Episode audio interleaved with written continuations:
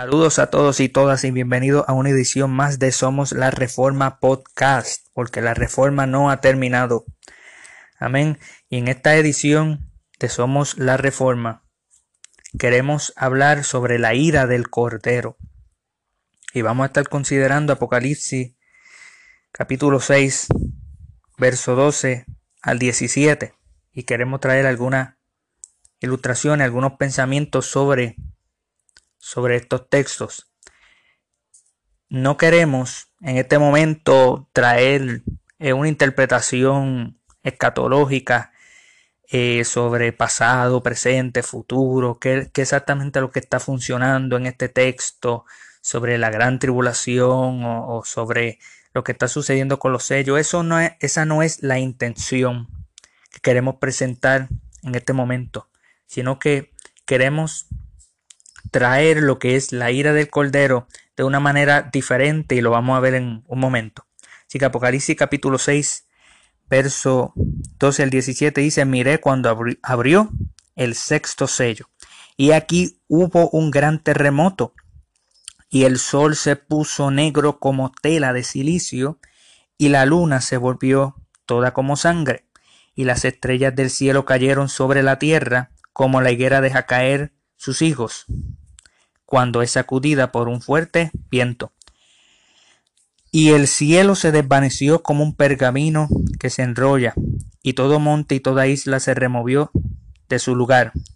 Y aquí están los versos que vamos a considerar. El verso 15, 16 17 dice, y los reyes de la tierra, y los grandes, los ricos, los capitanes, los poderosos, y todo siervo, y todo libre, se escondieron en las cuevas y entre las peñas de los montes, y decían a los montes y a las peñas, caed sobre nosotros, y escondednos del rostro de aquel que está sentado sobre el trono y de la ira del Cordero, porque el gran día de su ira ha llegado, y quién podrá sostenerse en pie. Amén. Cuando nosotros vamos a estos versos, eh, tenemos que darnos cuenta que en el verso 15, y está algo bien curioso, como en el verso 15 eh, está hablando sobre todos los de esa cultura, todos los de ese tiempo, eh, y los agrupa en un solo grupo. O sea, todos están en el mismo grupo. Todos en el verso 15 experimentan la ira de Dios y la ira del Cordero. Dice, los reyes de la tierra, los grandes, los ricos, los capitanes, los poderosos, y todo esclavo y todo libre. Sea, esto es prácticamente todo el mundo. Esto está mostrando la, lo que es la justicia, lo que es el juicio, la ira de Dios universalmente. Y también está mostrando lo que es el pecado universal y la rebelión de todo el hombre. Y que aparte de la gracia de Dios, la respuesta del hombre cuando se enfrenta a la ira de Dios y al juicio futuro no es el arrepentimiento. Eso es lo que vamos a ver en, esta, en este momento. Ninguno de estos poderosos, ninguno de estos reyes y ninguno de estos débiles esclavos, esta ira no provoca arrepentimiento. O sea, la universalidad del pecado, todo están bajo pecado, todo están bajo rebelión. Y aparte de la gracia de Dios, ninguno se quiere arrepentir. Si no es por la gracia de Dios, ninguno se arrepiente. ¿Por qué estamos trayendo esto? Porque la postura eh, que se está promocionando hoy en día es una antropología antibíblica. ¿Qué antropología? El estudio del hombre. Estudio del hombre. ¿Que ¿Quién es el hombre? ¿Y cuál es la naturaleza del hombre? La antropología bíblica presenta que el hombre se arrepiente y viene a la fe en Jesucristo por gracia. Eso es un don de Dios. Nadie tiene la habilidad para arrepentirse y poner la fe en Jesucristo. Nadie, sin excepción. Nadie. Todos están bajo pecado, todos están muertos en pecado. Un muerto no tiene la habilidad de ponerse el pie y venir al resucitador. El resucitador, Jesucristo, tiene que venir a donde está el muerto. Lázaro no fue donde Cristo para decirle necesito que me resucite. No, Jesucristo, sin pedir permiso, fue y resucitó a Lázaro, porque el muerto no puede hacer nada. Y Pablo habla de que el hombre, todos estamos muertos en vuestro delito y pecado. El propio Jesús le dice a los fariseos que, que el hombre es esclavo del pecado. El esclavo no puede hacerse libre, tiene que tener un libertador, alguien que le compre, alguien que le haga libre. Ese es Jesucristo. Y él dice, conoceréis la verdad. ¿Quién es? Jesucristo. Y la verdad os hará libre. O sea, la persona, el esclavo no es la verdad. El esclavo no puede pagarse su libertad. Tiene que venir la verdad y hacerte libre. Y hoy en día lo que se promociona eh, en muchos lugares es una antropología antibíblica. Tenemos que reconocer que aparte de la gracia, el hombre no quiere saber de Dios, el hombre no se arrepiente, no tiene fe, no quiere saber de Dios. Ninguno de estos reyes reacciona con fe y arrepentimiento a Jesucristo por temor a que les caiga la ira de Dios. Ninguno. ¿Por qué? Porque aparte de la gracia de Dios, nadie puede ir al Padre. Nadie. Ninguno puede venir a mí si el Padre no le trae. Juan 6:44. Y yo le resucitaré en el día postrero. O sea, nadie tiene la habilidad de ir a Jesucristo pidiendo salvación, misericordia, arrepentimiento y fe, si no es por el Padre, si no es por la gracia de Dios por medio del Espíritu Santo nadie. Y esto es muy importante porque esto va a afectar la antropología y esto va a afectar nuestro, nuestro pensamiento sobre el Evangelio. El Evangelio es que Dios hace la obra, Dios salva al pecador 100% Dios y nada nosotros contribuimos, nada. 100% Dios lo hace. 100% Jesucristo paga por nuestra justificación. Jesucristo paga todo lo que nosotros le debíamos a Dios. Nosotros no añadimos nada. O sea que nosotros somos justificados por la fe, pero la fe nuestra no añade a nuestra justificación, no contribuye a nuestra justificación, porque la justificación es la enseñanza de que Cristo pagó Él completamente por nuestros pecados. Por lo tanto, mi fe no puede añadirle a un pago. Porque si yo debo 100 dólares y alguien viene y paga mi deuda, el yo tener fe y confiar en que eso fue una realidad, que esa persona pagó mi deuda, no añade un dólar a, a la deuda. Si mi deuda eran 100 dólares. Por lo tanto, nuestra fe que justifica, nuestra fe que es el medio por el cual Dios nos justifica, no añade a la justificación. Ve que todo esto está encadenado en, en, en Apocalipsis 6, antropología, afecta el Evangelio, cuál es la postura del hombre. ¿Usted cree que el hombre, cualquier persona, puede venir a la fe en Jesucristo y, que todo el mundo tiene fe en Dios y todo el mundo va para el cielo? Eso no es lo que enseña la Escritura. La Escritura no enseña eso y eso es lo que estamos viendo en el libro de Apocalipsis. Que ninguno de estos reyes, grandes, ricos, capitanes, poderosos, esclavos, libres, ninguno se quisieron arrepentir, aunque tenían conocimiento de la ira de Dios que venían sobre ellos. Esto nos traía lo que decía, escribía, lo que escribió C.S. Lewis. C.S. Lewis decía que el infierno tiene sus puertas cerradas por dentro. Que el infierno tiene sus puertas cerradas por dentro. Miren esta ilustración. Si pasan 10.000 años, es un ejemplo, pasan 10.000 años en, en la eternidad, ¿verdad? Y tú abres las puertas del infierno 10.000 años personas sufriendo en, en, el infierno y tú abres las puertas del infierno y sacas varias personas de allá, las peores personas. Tú sacas varias personas de allá.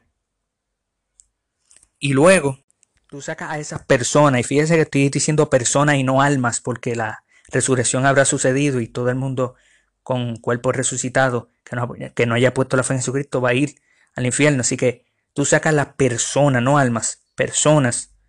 Y tú, después de ellos estar diez mil años sufriendo en el infierno, tú lo sacas del infierno, abre la puerta, sacas del infierno y le das dos opciones. Una opción, amar a Dios y adorarle con todo tu corazón y venir a los pies de Jesucristo y arrepentirte de tus pecados y amar a Dios, porque ya tú has estado sufriendo diez mil años.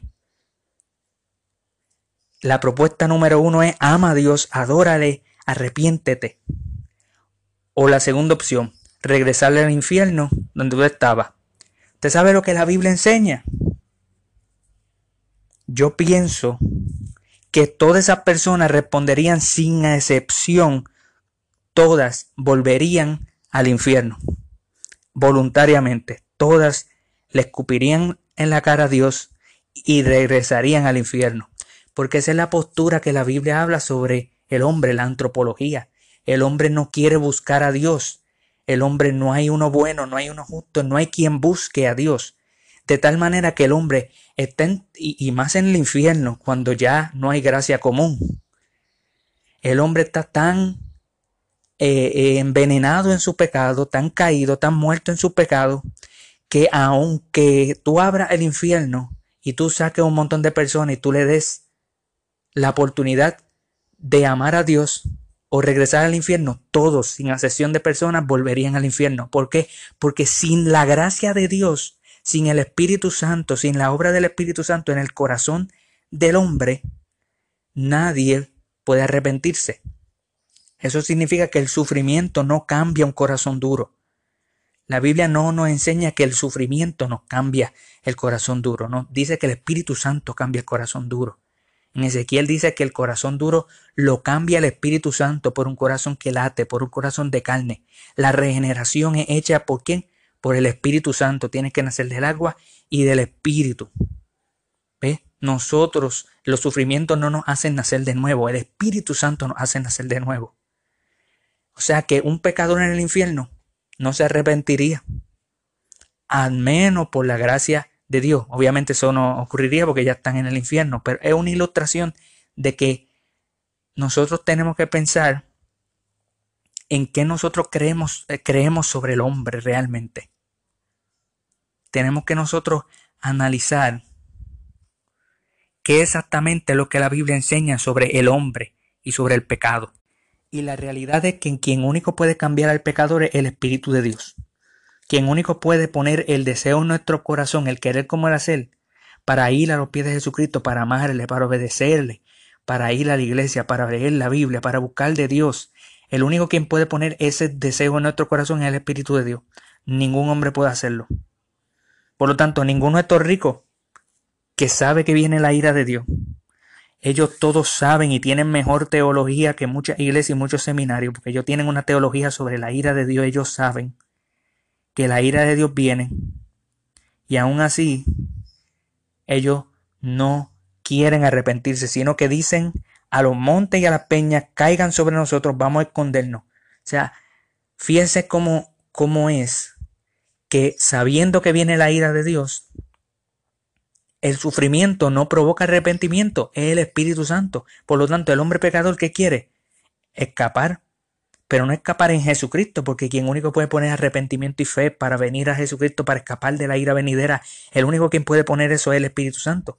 Fuera del Espíritu Santo, el hombre quiere esconderse en sus pecados, pedirle, fíjese, pedirle a los montes, verso 16, pedirle, se escondieron, verso 15, se escondieron en cuevas, en peñas de los montes, y decían a los montes y a las peñas, caed sobre nosotros y escondernos del rostro de aquel que está sentado sobre el trono y de la ira del Cordero.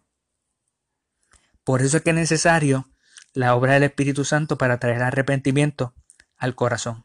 No importa el estado, si es eres rey, eres esclavo, el Espíritu de Dios tiene que operar. Ahora, algo interesante es que habla sobre la ira del Cordero.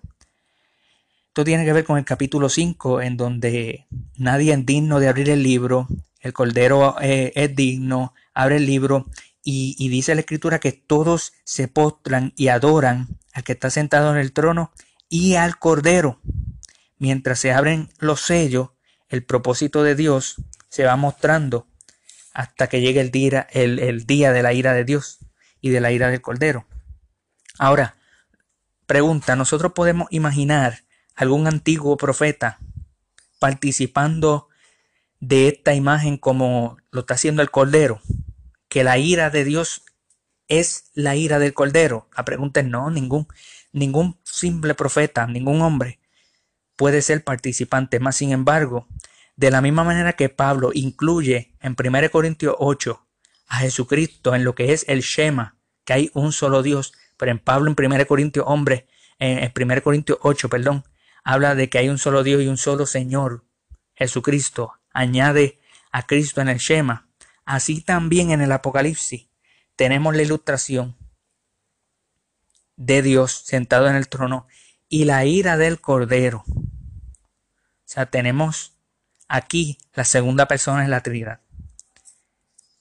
Y algo asombroso es que la ira del Cordero, los Corderos no tienen ira, pero esta, eh, esta ira del Cordero, este Cordero sí tiene ira y es necesario que tenga ira el Cordero. Amén. Así que estas son algunas, algunas ideas que nosotros tenemos propuestas para que se piense sobre cuál es nuestra postura sobre Jesús.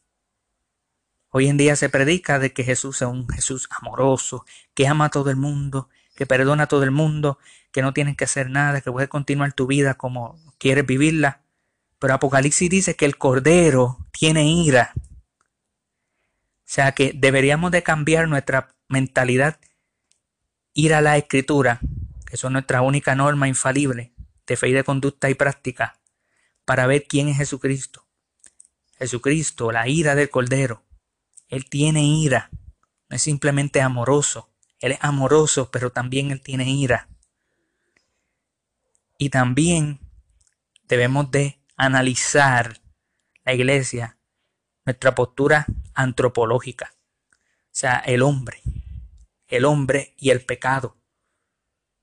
El hombre sin el Espíritu Santo no puede arrepentirse. El hombre sin el Espíritu de Dios no puede arrepentirse, pero una vez una persona reconoce que es pecador y se arrepiente de sus pecados, esa es la obra del Espíritu Santo en el corazón, regenerado. Y esa persona entonces puede venir a los pies de Jesucristo. Amén. Así que les dejamos con esa idea sobre quién es Jesús y la antropología eh, bíblica. Dios les bendiga.